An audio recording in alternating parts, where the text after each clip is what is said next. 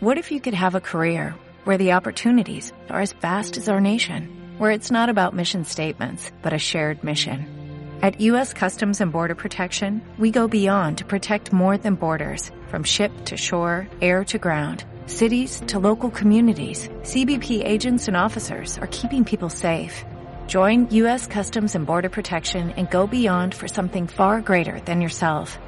Learn more at cbp.gov/careers. Con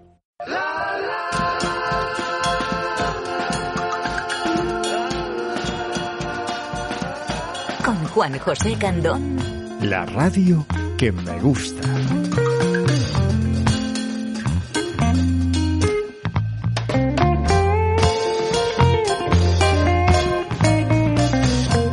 Federico Fellini, La Dolce Vita.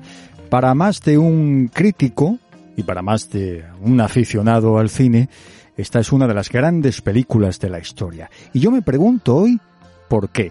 Y creo no ser el único, porque tengo mis dudas, ¿eh? Muy buenas, Juanma Maturana. ¿Qué tal? Bienvenido. Hola, ¿qué tal? Encantado de estar aquí de nuevo. Juanma está en Cádiz, en Madrid está el director de Mundo Doblaje, José Manuel Álvarez. José Manuel, bienvenido, muy buenas. Hola, ¿qué tal? Bien hallados todos, un abrazo y muchas gracias a nuestra querida audiencia por estar ahí. Vamos hoy eh, a tratar de resolver eh, este misterio, porque esta película, La Dolce Vita de Fellini, ha sido tan celebrada por tantos. Y en Jerez de la Frontera está Antonio Martínez, abogado. Muy buenas, Antonio. Hola, un saludo. Pues aquí estamos una vez más para hablar de esta película y vamos a ver qué podemos sacar en claro, si efectivamente está la obra maestra o no. Yo personalmente no le veo la maestría a Fellini, en particular en esta película, por ningún sitio. José Manuel Álvarez, eh, ¿qué es lo que tú piensas eh, tenía precisamente en la cabeza Fellini a la hora de hacer esta película? A ver, eh, vamos a ver. En primer lugar, yo creo que Fellini es un director pues muy particular. Vamos a ver, ¿en qué me baso para decir que es un director muy particular? Pues o te gusta o lo odias, para empezar. Yo soy de los que lo odio, ¿eh? lo confieso. Yo diría eh, que para definirle gráficamente, eh, si te gustan las gordas de Botero, pues llevas buen camino para que te guste Fellini. Eh, a mí particularmente no me gusta esta película, no me gusta por la forma en la que cuenta la historia, como bien has dicho. Creo que es una película rodada como era él, ¿no? De una manera un poco grotesca, eh, un poco rocambolesca, si se quiere. Parece que todo es un poco echar a rodar, tener una serie de ideas y bueno, pues seguir, seguir, seguir a ver qué pasa. Eh, sí es verdad que hay un lucimiento muy deslucido por parte de un buen actor italiano, eh, como era eh, Marcello Mastroianni, pero que yo personalmente pues también opino que había otros actores mejores que él en, la Italia anterior y posterior, ¿no?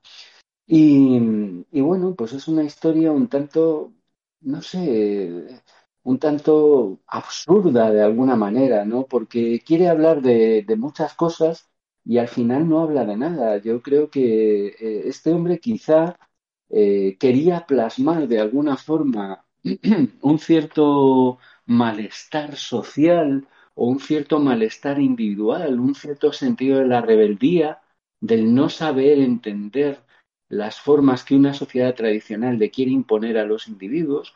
Y quizá, eh, bueno, pues eh, la actitud del protagonista es la, actitud de alguien que vale para algo y a la vez no vale para nada y que es tan contradictorio como para tener una actitud un tanto existencialista, ¿no? Un tanto sartriana, pero sin llegar a caer en o a llegar, por supuesto, a los extremos intelectuales de, del existencialismo, ¿no? De, no sé, parece que ronda un poco por la cabeza de este hombre como una pesadilla, pues quizá Sartre, André Gide y otra serie de cosas. Hay una influencia quizás muy francesa en el reparto, no para bien, yo creo que, no sé, es que no, no se entiende, ¿no? Es como la música, yo creo que la música de, Nino Rota eh, enseña muy bien o demuestra muy bien lo que es esta película, ¿no? Es esa, ese hilo deslavazado, ese sí pero no, funciona pero no funciona, me encaja pero no me encaja,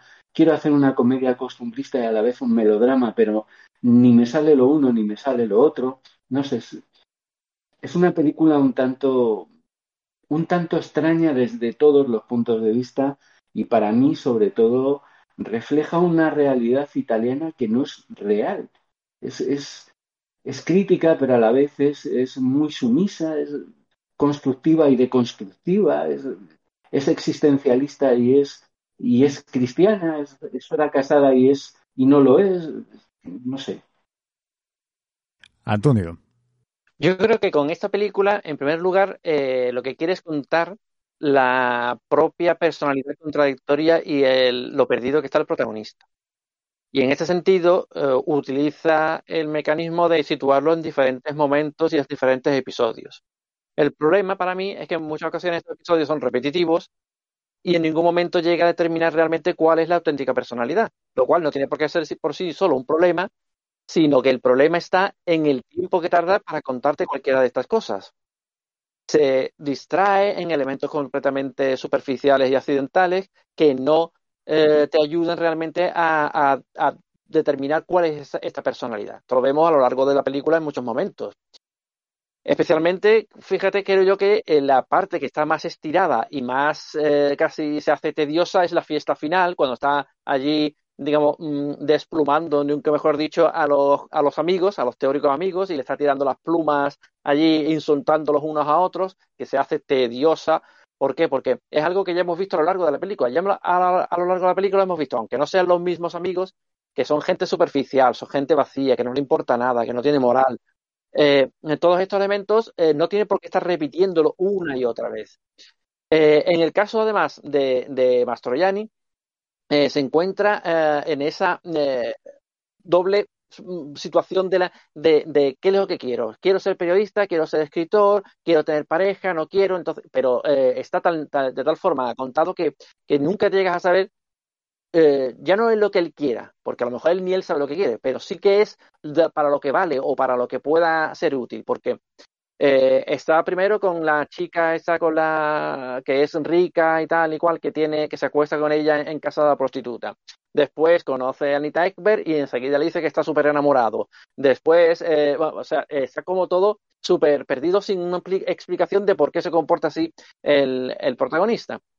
Eh, hay algunos elementos que, sin embargo, yo creo que sí son acertados. Por ejemplo, para mí, el episodio mmm, está más, más, conseguido es en el momento de su padre, porque vemos como cuál es el futuro suyo y, y vemos también esa idea de, de la, la, vida perdida. ¿no? Es como él se ve reflejado lo que va a tener su padre. Su padre, que siempre estaba fuera, lo dice él, no llegó a conocer realmente a cómo era su padre.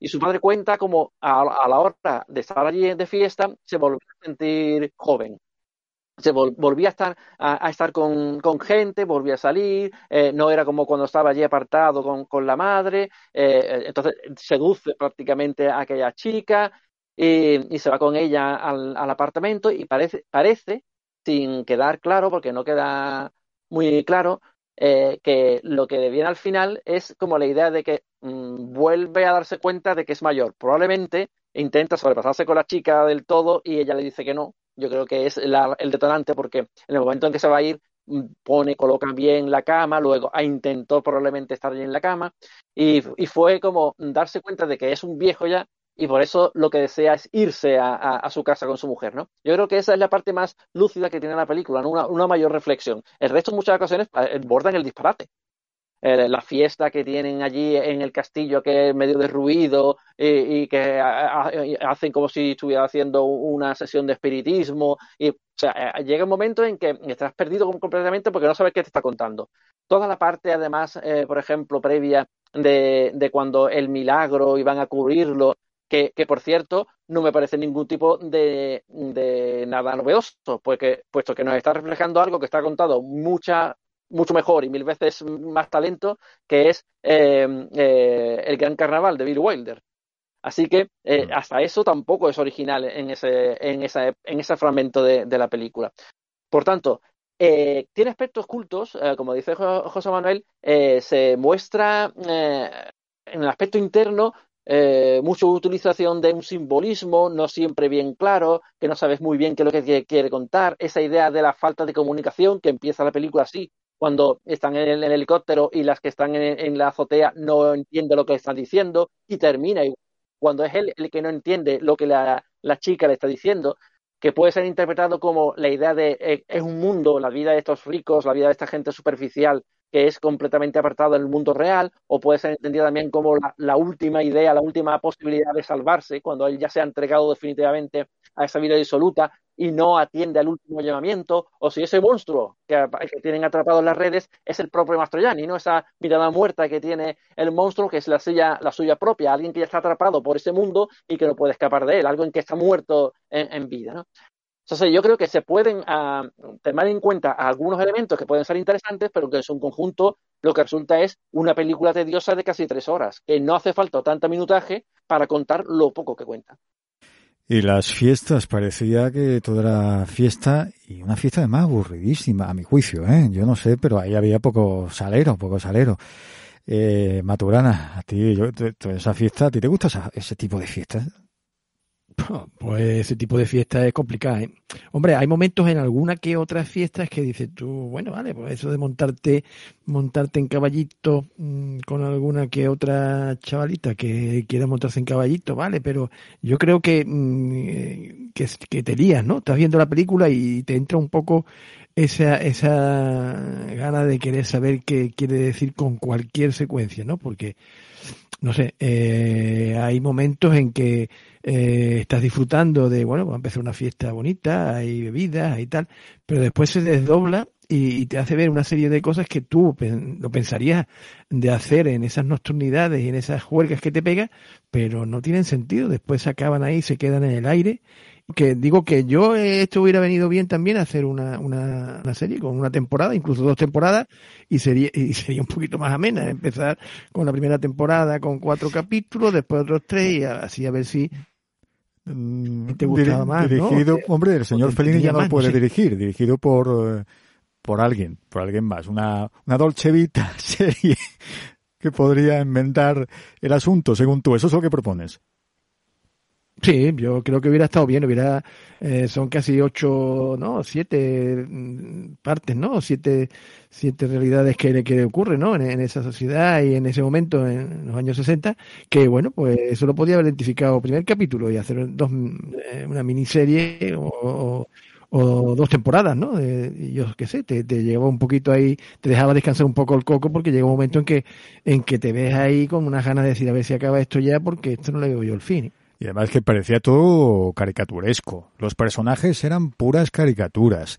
Todo era exagerado. La actitud también de la, de la estrella de cine es una actitud infantil, eh, tonta. Eh, Silvia, el personaje Silvia interpretado por Anita Ekberg. Eh, está todo pues como pasado, ¿eh? Bueno, él creo que también tenía, Fellini tenía algo de, caricaturesco, ¿no? Eh, hacía en su, según he estado viendo y he estado leyendo y tal, que algo de caricaturesco eh, tenía, ¿no? Eso lo sabe mejor Antonio José Manuel, ¿no? Que están más informado de esto. A ver, José Manuel. Sí, eh, a ver, Fellini era un hombre que, como hemos comentado antes, a micrófono cerrado, eh, era un, hombre que, vivió eh, en su infancia, si no mal recuerdo, o juventud, o primera juventud, el, fascismo de Mussolini. Entonces eso le dejó muy marcado. De hecho, hay una película suya, quizás la menos infumable, que es Amarcor, mis recuerdos.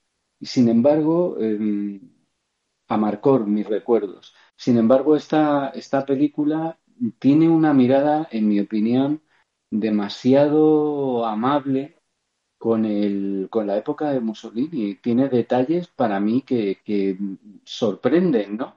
Porque lo ve desde una óptica, digamos, no sé, dentro de, de, esa, de esas gafas estrambóticas y raras que tiene, eh, que tiene siempre Fellini a la hora de rodar, de hacer sus películas, que tenía, pues bueno, pero aún así, ya digo, eh, a ver, la Dolce yo creo que lo que lo que retrata, lo que retrata o intenta retratar, pero muy torpemente, yo creo que de una forma muy torpe, es un estado de ánimo.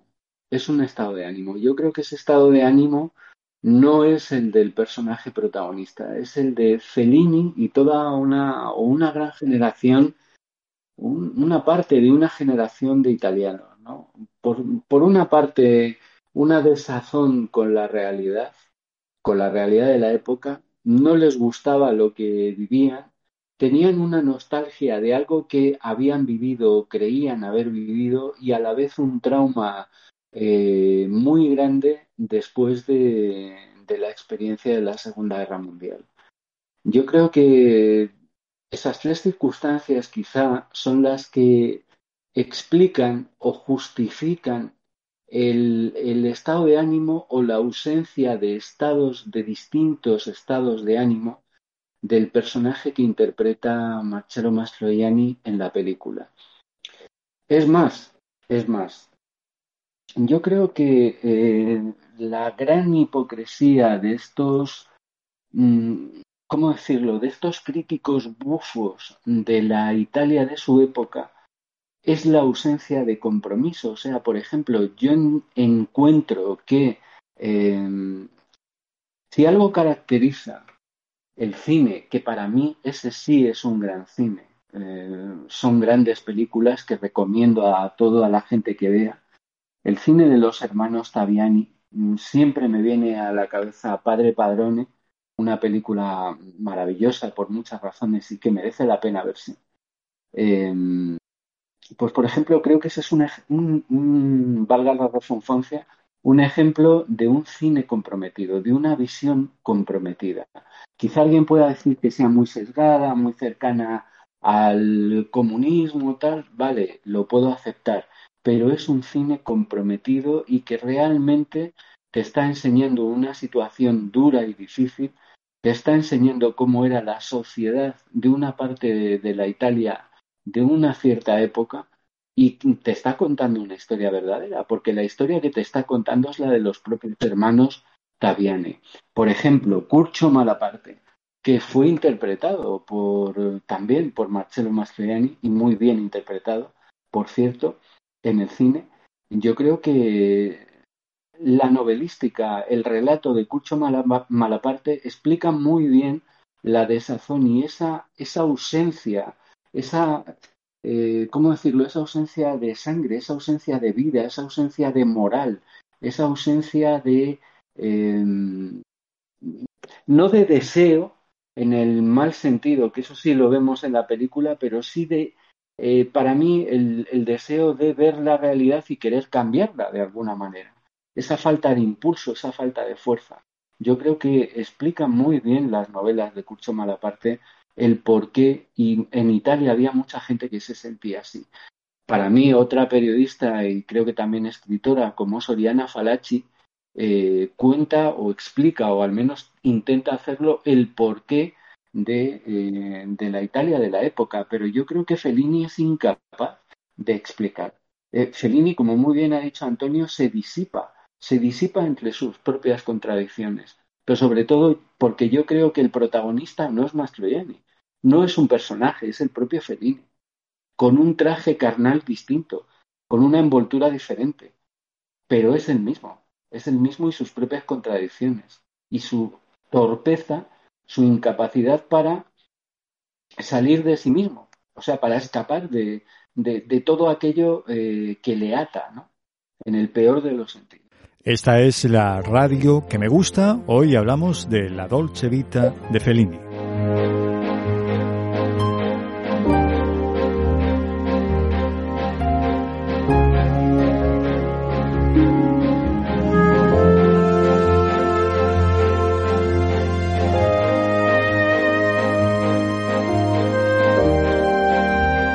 Radio que me gusta hablamos sobre la Dolce Vita, la famosa película dirigida por Fellini en el año 1960, para algunos el gran director um, italiano, eh, para Antonio creo que eso de gran, de que grande, Antonio, por lo que veo. Vamos a ver, eh, yo creo que hay, ocasiones, hay circunstancias que uno no comprende muy bien. Y es que, por ejemplo, se considera como un hito en el cine. ¿Por qué? Eh, ¿Se supone que ha introducido algún tipo de novedad narrativa o algún tipo de elemento que suponga un hito en el cine que cambie la estructura en cuanto a la forma de contar películas? Pues tampoco lo vemos. Yo qué sé, eh, ¿qué estamos viendo aquí? Estamos viendo a gente que va y viene, más o menos la vida eh, que discurre, sin contar un argumento especialmente hilado.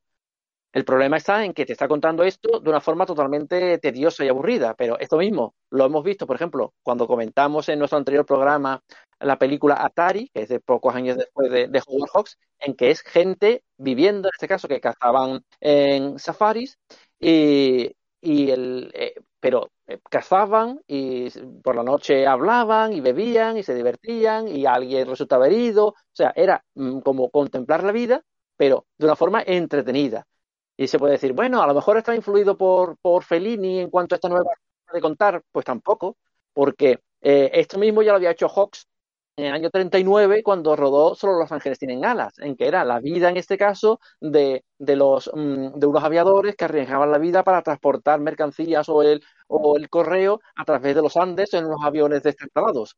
Y, y, nos mostraba eso con apenas un, pequeño hilo conductor, nos mostraba la vida de, cómo era y resultaba entretenido. Y eso es lo que no resulta esta película. Esta, esta, película no resulta entretenida porque lo que se está contando es tan, tan disoluto, tan, tan absolutamente mm, carente de, emociones en muchas ocasiones que no te, no te atrae, ¿no? Y al final provoca desidia. Eh, yo creo que, por ejemplo, en esta película, eh, la, la, fundamentalmente queda peor es la clase alta, ¿no? Es la que intenta más desprestigiar, gente superficial, que solamente va de fiesta, no le interesa nada, hace confrontación, por ejemplo, como cuando al principio van a casa de la prostituta y, que no llegan a acostarse con la prostituta, sino que son ellos los que se acuestan aparte, entonces al salir el chulo le dice a la prostituta que, que si le va a pedir dinero y ella dice que si no ha hecho nada no le va a pedir dinero, o sea, como mostrando una mayor moral en el sentido de que como no ha prestado servicios no tiene por qué cobrarlos. Eh, en cambio, eh, lo, la, la, la, estas eh, que van a las fiestas son gente que no tiene moral. Vemos cuando el personaje del ex Barker, ¿no? Eh, que eh, creo que es de los más interesantes, lo que pasa es que el actor es bastante malo, esa, eh, está siempre borracho, y, pero tampoco tenemos claro esa relación que tiene con Anita Ekberg, porque parece que son nada, y después al, al final, cuando vuelve, la bofetea porque prácticamente la considera una prostituta también porque se ha ido con el otro. Es un poquito también algo mal, mal contado. Pero eh, esto misma crítica encontró, por ejemplo, yo en la película de, de aquí española de José María Forqué, de El Juego de la Verdad, que es de, de 1963. Vean, esta película eh, también vemos especialmente una crítica mm, crudísima hacia la, la, clase alta, ¿no? Unos ricos pijos eh, que se dedican a divertirse sin ningún tipo de moral, intercambiando parejas, eh, es algo también completamente mm, despreciable, que eh, se pone más patente al introducir, por ejemplo, la pareja eh, que, es José Bódolo, que es una pareja provinciana, que no está acostumbrada a estas cosas, y ve, y, ve eh, digamos, son los que pone el espejo ante los, ante los demás de decir, mira, es que no tenéis moral. Ahí, por lo menos, nos está demostrando ya ese conflicto, esa diferencia entre unos y otros eh, de una forma más palpable. Aparte de introducir en elementos también de en cuanto a la vejez, el paso del tiempo, ese conflicto de una mujer mayor enamorada de un hombre joven, este hombre joven que utiliza su belleza como un gigoló para sacar el dinero a las ricas y un asesinato que hay por en medio. O sea, e introduce elementos de interés que te permite mm, seguir la película con una mayor atención eh, y al mismo tiempo te introduce los elementos de crítica que él quiere establecerle. En cambio, en la película que nos ocupa de, de la Dolce Vita, al no tener ni hilo conductor, ni elemento especialmente trascendente, ni desde el punto de vista de investigación, ni desde un punto de vista de, de emoción, porque, por ejemplo, eh, un elemento más catártico que, que, podía ser el de el asesinato por parte de, de su amigo, de los, de los, dos niños, y después su suicidio. Tampoco está reflejado de, un, de una forma especialmente, no sé, eh, que, que, lleve a, a, una especial reflexión o emoción.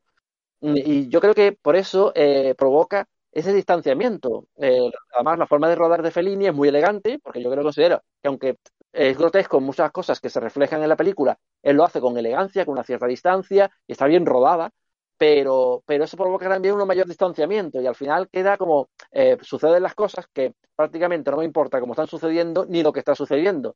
Y hace que eh, para al menos eh, para mí porque no es el tipo de cine que me gusta mm, no, no me implica en la película y al final pues termina aburriéndome. La radio que me gusta hablamos de la Dolce Vita de Fellini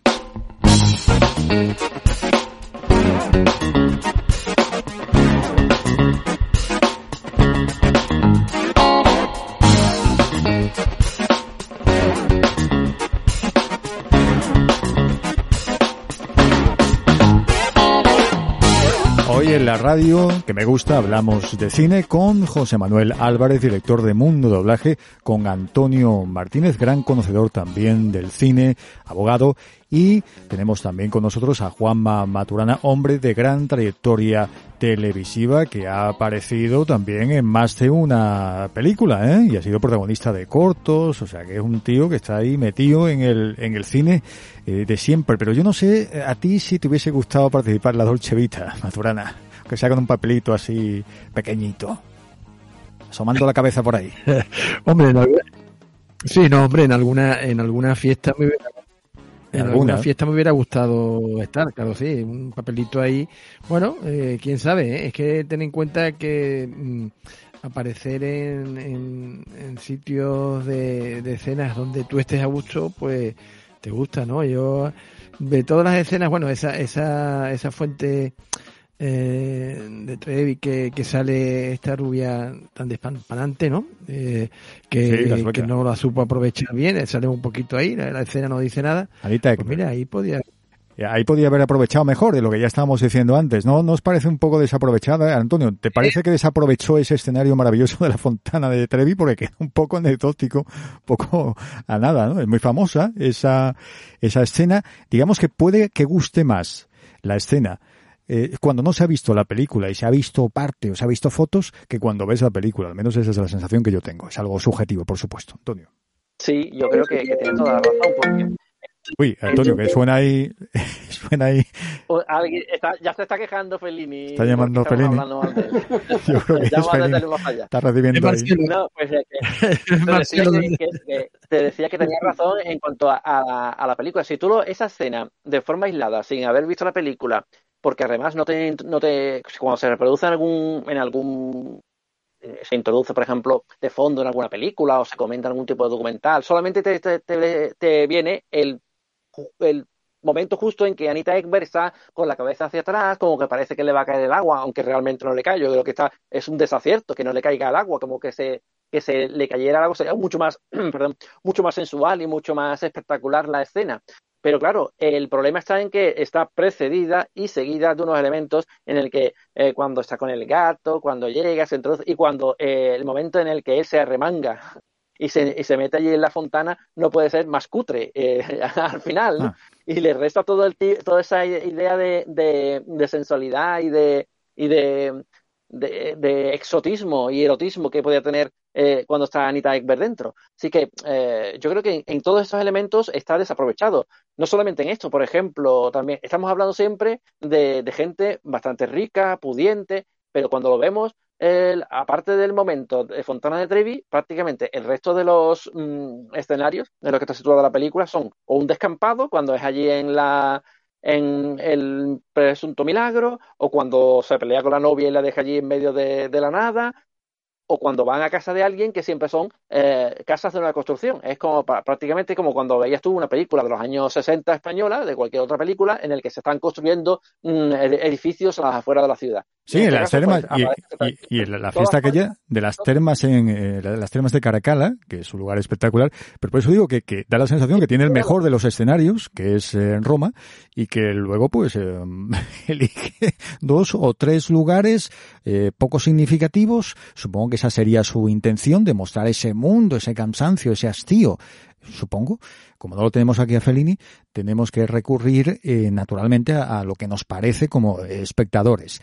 Y más allá de todo esto, si tiene algo bueno Fellini, si algo tiene, José Manuel, para ti, ¿qué sería? Pues a mí es que no me gusta Fellini.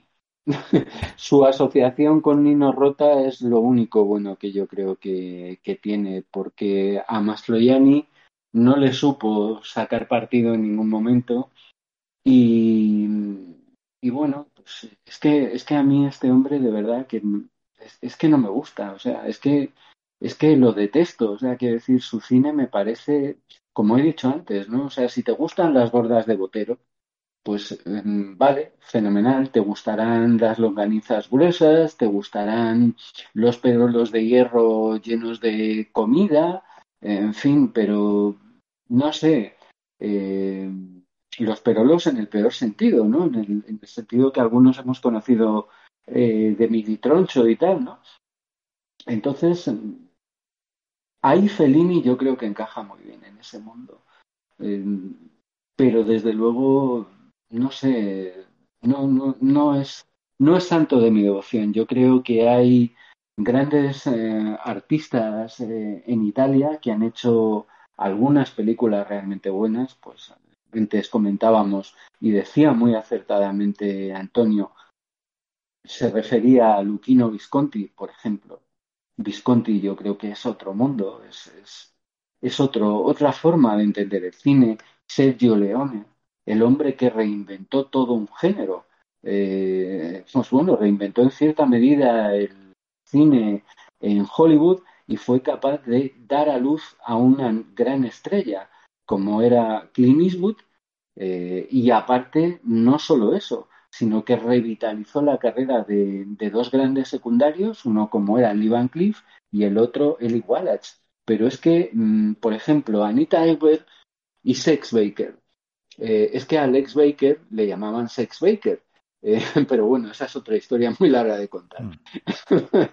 eh, Sex Baker está muy bien elegido para el papel que hace en la película, porque es, es como era él. En realidad es que si Fellini es el protagonista, Sex Baker sería su, su opuesto, ¿no? Eh, todo lo contrario a él, siendo también una parte de ese personaje de lo que aparenta el propio Fellini. La parte quizá más artística, más indolente, más, más, más de vago, más de vago con una cierta clase o con un cierto nombre, un cierto bagaje, o hijo de un nieto de una princesa italiana de alta alcurnia, ¿no? Y luego Anita Ekberg también está muy bien elegida para el papel, está muy bien pensada su participación en la película. Lo que ocurre es que está totalmente desaprovechada. Pero si tú miras la biografía de Anita Ekberg y miras el personaje eh, que representa en esta película, también te das cuenta de que se está representando a sí misma, de que está representando el absurdo de Hollywood, el dispendio del Hollywood de la época, eh, en fin, eh, los juguetes rotos de, del Hollywood dorado, entre los cuales estaba la propia Anita Ekberg. ¿no? Entonces, bueno, pues en cierto modo. Entonces, está bien pensado, pero no está bien desarrollado o está mal desarrollado, está horriblemente mal explicado, se hace de una forma inacabable, agotadora, porque tres horas para lo que te cuenta Fellini es un tostón, es una tortura, eh, en fin, no se sabe explicar, no, no, se entiende por parte del espectador, tienes algo, tienes una amalgama de una serie de cosas que están flotando, pero que si tú no te las imaginas o no tienes eh, la capacidad para imbuirte de todo eso, habiéndote, digamos, eh, sumergido en lo que es cada uno de los actores, y no me refiero solo a actores eh, a los que interpretan, sino los que actores que participan en esta obra, ¿no?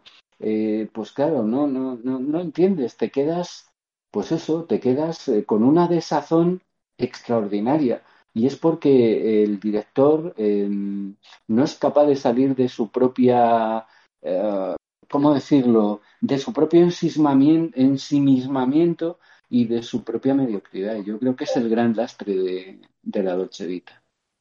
Y vemos que los guionistas, el grupo de guionistas encabezados por uh, Fellini, Mm, bueno, pues yo mm, estoy tratando de imaginarme la situación, mm, imaginarme el momento, esas eh, reuniones, imagino que Felino iría por aquí, por aquí y por allí, no lo sé.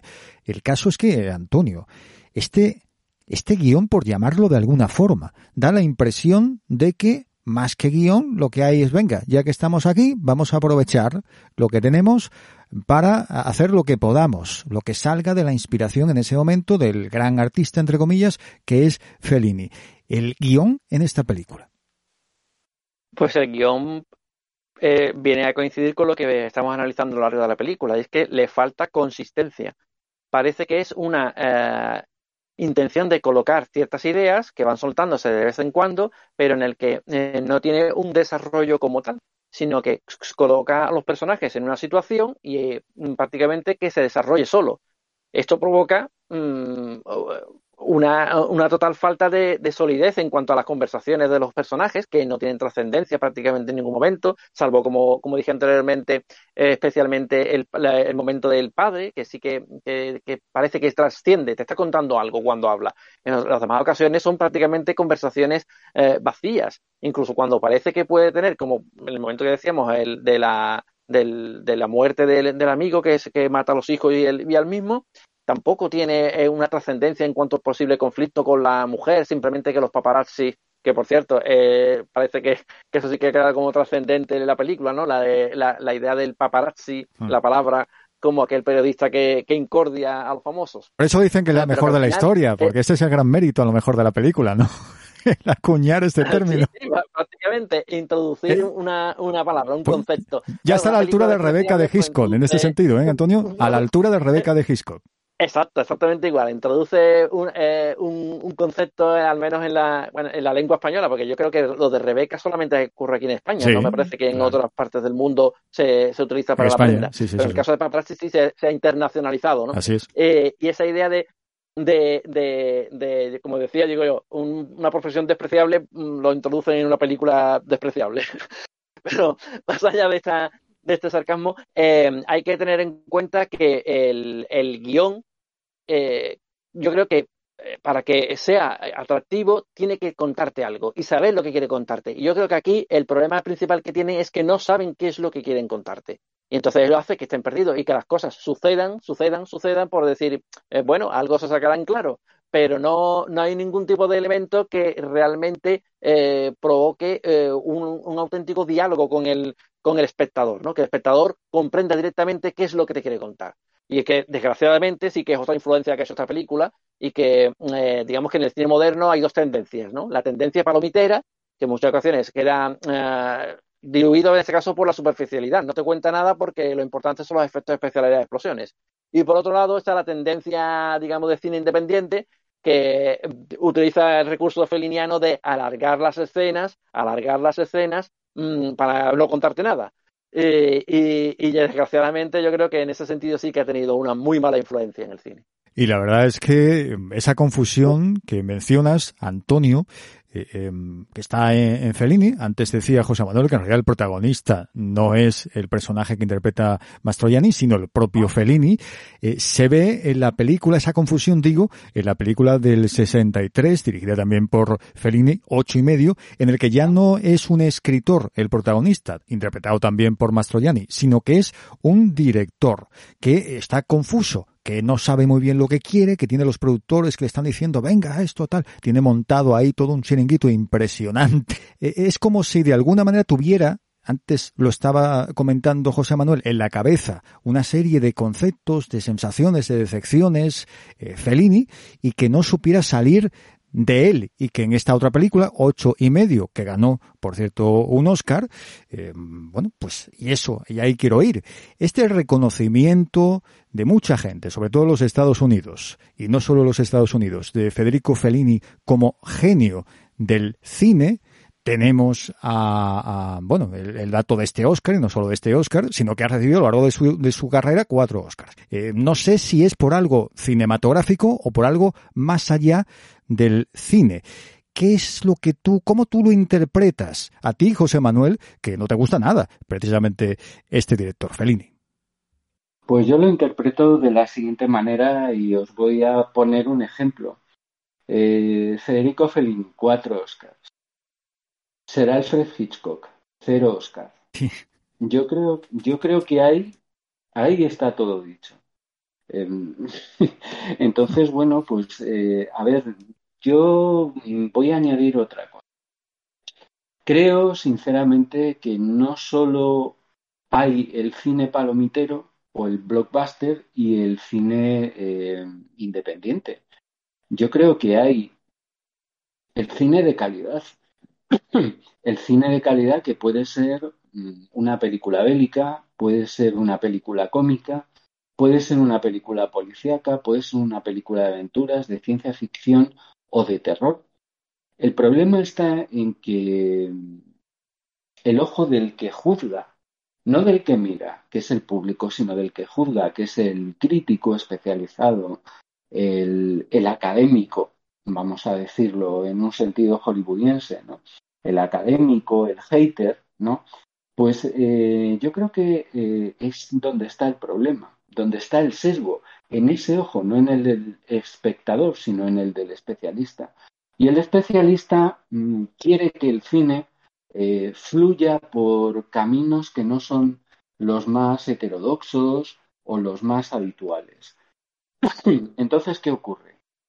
Vamos a ver si, vamos a ver si lo puedo explicar bien. Por ejemplo, hasta que llegó el silencio de los corderos, aunque ha habido grandes películas de terror a lo largo de la historia del cine, tanto del cine mudo como del cine sonoro, eh, no se reconoció, no se le permitió entrar, por ejemplo, en Hollywood por la puerta grande, a pesar de que El exorcista de William Friedkin es una obra maestra del cine, más allá del cine de terror. Por ejemplo, eso por no hablar de directores artesanos o especialistas, como podría ser el caso de Terence Fisher, el inglés. Entonces, eh, ¿qué sucede? Para mucha gente esto es una forma menor de entender el cine. Para otros, para los haters, para el ojo del especialista que mira el cine, una película como La Grande Bouffe, es decir, La Gran Comilona, es una obra maestra.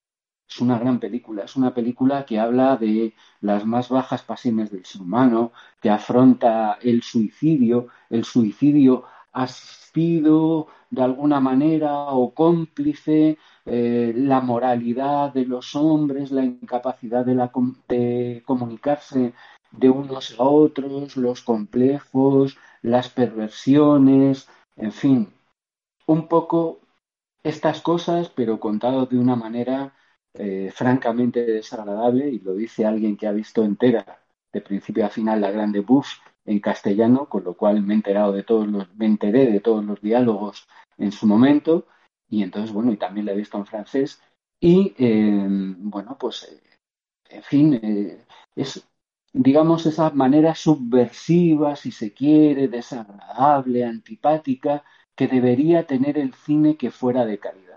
¿Por qué? Porque se supone que la calidad está por encima del deseo de agradar al espectador. Sin embargo, le podemos dar la vuelta a este argumento. Se puede divertir, se puede agradar al espectador y a la vez se le puede estar contando cuál es la realidad. Por ejemplo, hoy, ¿de qué hablaríamos? Pues hoy el cine debería hablar de la falta de libertad, del totalitarismo, del punto de vista único, de si eres popular tienes que aceptar las reglas del juego y si quieres ser popular tienes que tragar y mientras eh, no hagas esto pues vas a ser antipático, vas a caer mal, vas a ser un marginado y lo vas a llevar fatal. Y claro, mm, en profesiones artísticas como las de cualquier eh, creativo, mm, todo esto es bastante importante, por ejemplo, en el arte del cine. Sin embargo, yo me pregunto, ¿Habría algún director en Europa, en Asia o en Estados Unidos capaz de contar esto mismo que acabo de exponer?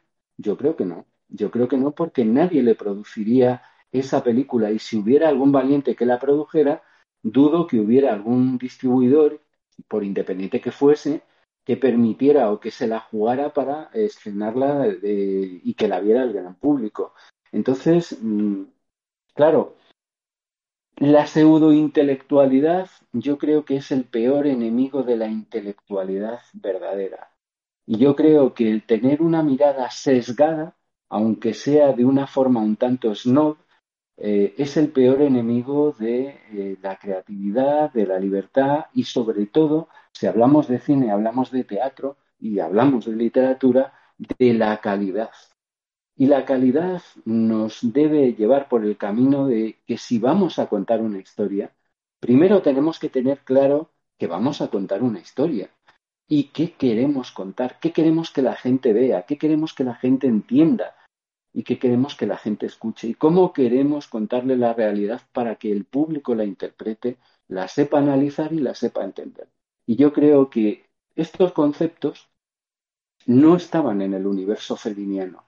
El universo feliniano estaba en otra serie de cosas que probablemente tendrían más que ver con una vagina peluda, y perdón por esto que acabo de decir, o con una longaniza del sur de Italia, o del norte de Italia, o de Suiza, me da igual, no quiero ser peyorativo tampoco, pero mm, no tiene que, es algo que no tiene que ver con, con este tipo de cuestiones, mucho más finas, mucho más sutiles y a la vez mucho más comprometidas. Y claro, eh, esto se ve, esta tendencia, voy a decirlo así, al disparate, al todo vale, sobre todo si hay una ruptura total con lo que ha sido, eh, y con lo que ha sido significa todo, lo bueno, lo malo, sobre todo, bueno, lo bueno, lo malo, lo que cada cual considera. Se ve sobre todo también en las artes plásticas. Y ir no, sé si ha sido, creo que sí, ha sido eh, a, Arco, eh, José Manuel, ir allí a Madrid, a Arco, es eh, una experiencia, vamos a decirlo así, curiosa por ser generosos, porque allí da la sensación de es una apuesta al mayor disparate, a lo menos artístico posible en el sentido, mm, no ya clásico, sino que yo creo que la, la, el devenir histórico eh, nos ha dado también ciertos modelos y nos ha dado también lo que significa o no significa el talento, el gran talento. Hablando de, de Italia, ya que estamos hablando de una película italiana, es evidente que ir a Roma, a Florencia, con todo lo que significa el arte, y el arte allí es tremendamente evidente. O sea, porque ahí el talento es tal y tan presente que, claro, cuando uno conoce eh, la, el, arte entre comillas o las obras de gente, artistas entre comillas como Tracy Emin, que por cierto se terminó casando con una piedra, ¿eh? que es un acto artístico con una piedra. Desde luego nadie puede decirle a esta artista de que su eh, decisión no le va a llevar a tener una relación sólida. Sólida sí que es. Eh, en Maturana se ha casado con una, una piedra sólida. Es la, la relación. como una roca de sólida, como una roca. Sí, sí, sí, porque esta artista, entre comillas, es la misma, la que en una, eh, en Londres, em, en una galería importante además de Londres, pues hizo famosa una obra que no sé si os acordáis, era una una escena familiar de su casa, eh, pero que la llevó ahí a, la sala de exposiciones, que era una cama eh, sin hacer, por supuesto, llena de restos de vino, de cigarrillos y de todo lo demás eh, y de porquerías. Y bueno, pues es considerada una artista rompedora y lo que no sé es dónde está realmente ahí el criterio. Pero ¿qué sucede? Que si alguien discrepa de la versión, vamos a decir, oficial, de que, claro, es un artista y que lo que hace es rompedor y que es innovador y que tiene un mérito extraordinario porque... Y luego la interpretación que le puede sacar el crítico de turno. Puede, ante este disparate, entonces, claro, se le permite al supuesto artista, entre comillas, todo. ¿Y a quién beneficia? A los que tienen, a mi juicio, a los que tienen menos arte, a los menos talentosos. ¿Y a quién se le perjudica? A los que sí tienen argumentos más que suficientes para recibir el aplauso porque se lo merecen. Esta victoria de la subjetividad, o de las subjetividades que ahora se le llama, ahora todo tiene que ser plural, es eh, un tema a debatir. Vamos a seguir hablando de esto en la radio que me gusta. Pero esta falta de criterio da la sensación de que no hay un cánones o, o no hay mecanismos, no hay una forma objetiva, te lo pregunto Antonio, de eh, saber cuando algo es arte o algo no es arte. Unos mínimos, digo. Y a partir de ahí eh, podemos hablar de si te gusta más, si te gusta menos. Pero cuando todo lo que hay es el parecer personal desprovisto de todo criterio y de todo asidero eh, cultural, pues hombre, si a mí me pones una obra de eh, Miguel, Ángel, por ejemplo, que eso estira muy alto, ahí hay que ser muy tonto, muy tonto para no ver el arte de este, de este gran artista. Pero bueno, ya te dejo a ti, te paso a ti el, el, testigo, Antonio. Eh, tú tienes que resolver este asunto, ¿eh? Te, voy a contar una experiencia propia. Estuve en el Museo Thyssen, comencé por la parte superior, eh, la última planta arriba, que tienes arte de la Edad Media, arte renacentista, bajas a la siguiente planta y tienes arte impresionista y expresionista y bajas finalmente a, la planta baja donde encuentras fundamentalmente obras modernas, sobre todo del siglo XX. Y entre estas obras te encuentras uh, una que se llama Blanco sobre Blanco, que es un marco blanco, evidentemente. Hay un spoiler, el título te hace un spoiler acerca de lo que vas a encontrar, y en el que se ve levemente en un granulado diferente, blanco también, una cierta figura geométrica. Entonces dice tú, eh, esto es arte, sobre todo porque vengo de ver pintura renacentista vengo de ver pintura impresionista y expresionista y ahora me encuentro con esto.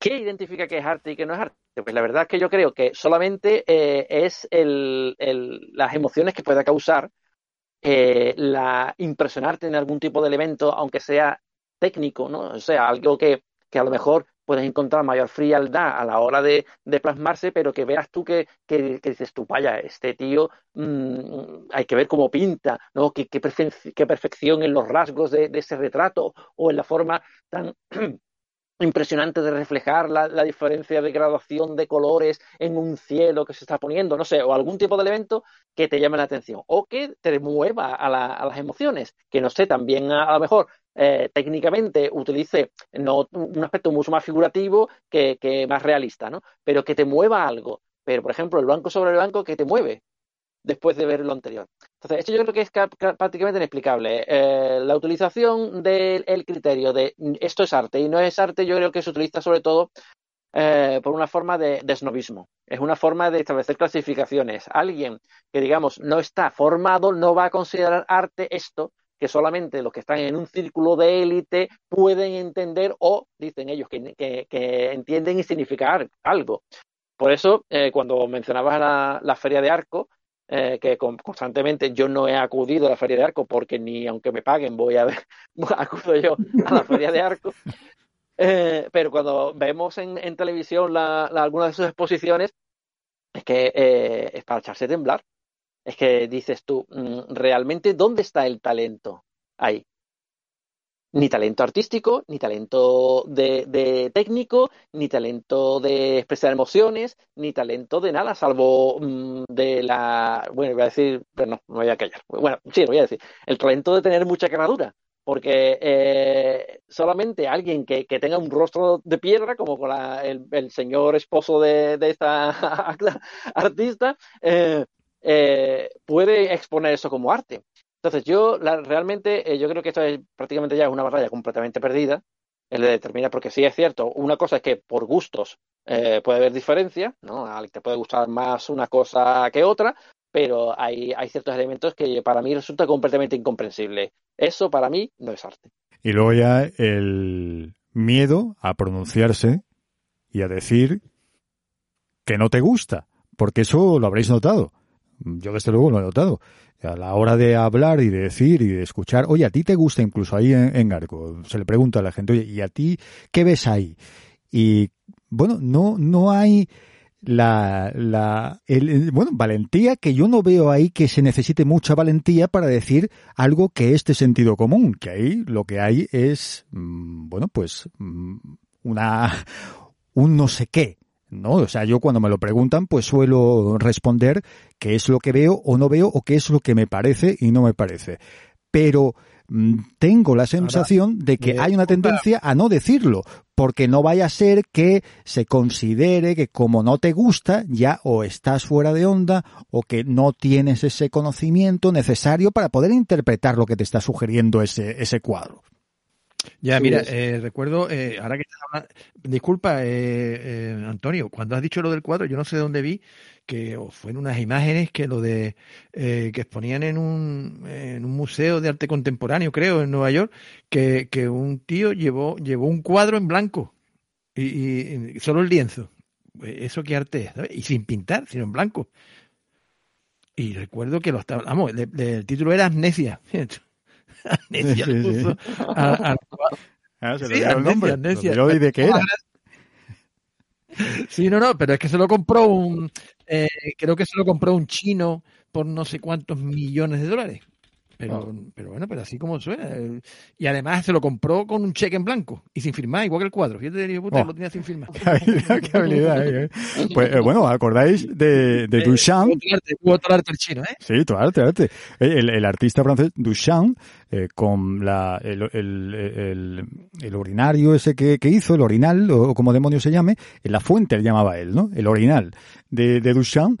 Y bueno, pues que él lo que hizo es un, es un orinal como el que encontramos en cualquier, cualquier servicio público y, y- resulta que eh, el tipo lo extrajo, se lo llevó a un lugar distinto, lo, le cambió el contexto y ya eh, con ese cambio de contexto y con su firma, pues ya es una obra artística famosísima de un tipo bastante influyente. Eh, pero bueno, el caso es que, no sé, no sé, a lo mejor es que, en fin, yo no, no, no sé nada de esto y me, da la sensación de que, hombre, a lo mejor es que el problema es nuestro, Antonio, José Manuel y Maturana. Es que, claro, es que no, no vemos la belleza del orinal colocado. es que es, es nuestro, ¿verdad? Es nuestro. Aunque es verdad que, claro, la, la- la belleza es uno de los componentes a tener en cuenta eh, en una obra de arte. No solo es la belleza, también está, pues, lo que sugiere, lo que no sugiere, pero aquí es que ni por belleza, ni por lo que sugiere y deja de sugerir, ni por la estética, la delicadeza, ni la sensibilidad en ningún lugar que uno pueda imaginar. O sea, eh, aquí ciertamente, pues eso, es eh, lo que tú, querido oyente, eh, no sé yo, te lo pregunto a ti, vamos a terminar con esto.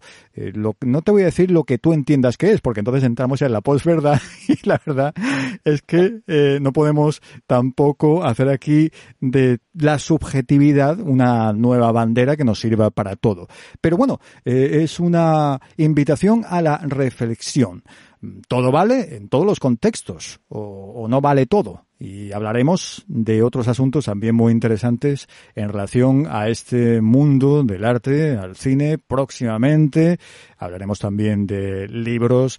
Aquí hablamos de las cuestiones culturales, pero sin esnovismo. Quiero decir, aquí lo mismo hablamos de Stephen King, que hablamos de Fellini, que hablamos de para nosotros no hay límite en ese sentido. Pero mira, hemos hablado hasta de la fuente de Usan, imagínate, ya está en la cama de esta gran, entre comillas también, artista británica, pero claro, lo hacemos siempre con espíritu crítico, que el espíritu crítico no sea sustituido ni siquiera que el pensamiento crítico no sea sustituido, esto es lo que yo desearía, ni siquiera por ese otro pensamiento que parece que está muy de moda, que es el pensamiento positivo. Yo me quedaría, yo personalmente, es una opinión personal, ¿eh? me lo permito, ya que esta es la radio que me gusta. Aquí en este programa te proponemos a ti que utilices el cerebro y aquello, ¿os acordáis de los clics de Playmobil, verdad? Eh, que no nos pase a lo que le pasa a los clics, que tú le quitas la parte de arriba, la parte de, de los pelos y tiene un hueco ahí que... ¿Verdad? Ahí no hay, no hay nada, ahí te, cabe hasta, hasta la película La Dolce Vita en, en, en DVD y hasta en VHS, te cabe, en fin, eh, que son de oro. Bueno, pues gracias José Manuel Álvarez, director de Mundo Doblaje, gracias Antonio Martínez, abogado, gracias también a Juanma Maturana, humorista y hombre de la, televisión y de la radio también, y, de Cádiz, ¿eh? de Cádiz, de Madrid, es José Manuel, y de Jerez, nuestro, nuestro amigo Antonio Martínez. Gracias a ti, que no sé de dónde eres, pero aquí siempre estás invitado, esta es la radio que me gusta. Hasta la próxima.